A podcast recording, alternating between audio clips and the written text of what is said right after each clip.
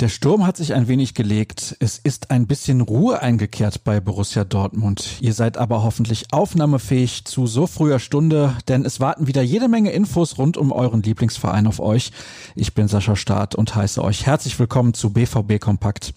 Und in der Tat ging es gestern nicht ganz so turbulent zu wie noch am Mittwoch, als die erneute Diskussion rund um Lucien Favre ihren vorläufigen Höhepunkt erreichte.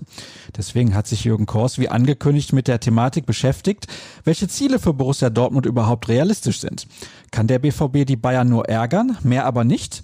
Will man den Rekordmeister zumindest ab und an vom Thron stoßen, dann müsste man finanziell ins Risiko gehen. Das will die Vereinsspitze um Hans-Joachim Watzke allerdings nicht.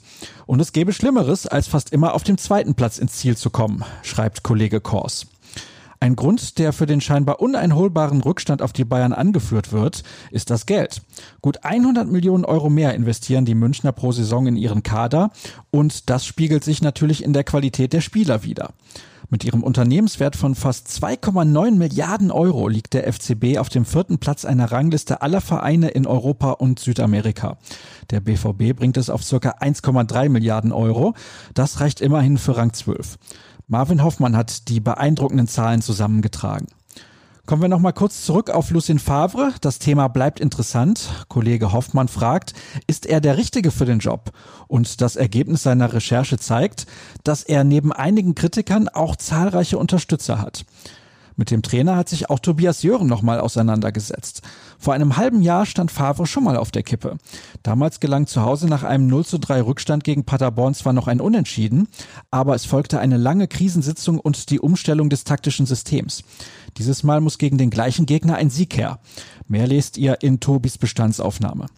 Gestern trainierte die Mannschaft übrigens ganz normal, wie gehabt hinter verschlossenen Türen. Daher gibt es diesbezüglich auch nichts Neues zu berichten. Kommen wir zur Vorschau auf das, was uns heute erwartet. Die nächste Pressekonferenz steht auf dem Programm, dieses Mal in Hinblick auf das Spiel am Sonntag in Paderborn. Um 12.30 Uhr geht es los. Der BVB überträgt die PK unter anderem bei YouTube. Die wichtigsten Aussagen findet ihr dann im Anschluss natürlich auf unserer Internetseite. Was liefern euch die Kollegen aus der Redaktion sonst noch?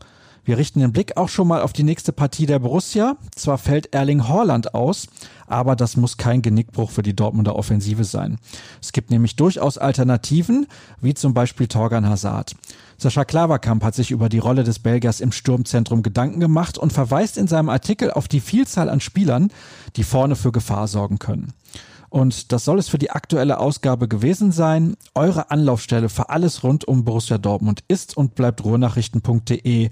Und wer Informationen kurz, knapp und auf die Schnelle sucht, der sollte dem Twitter-Account rnbvb folgen.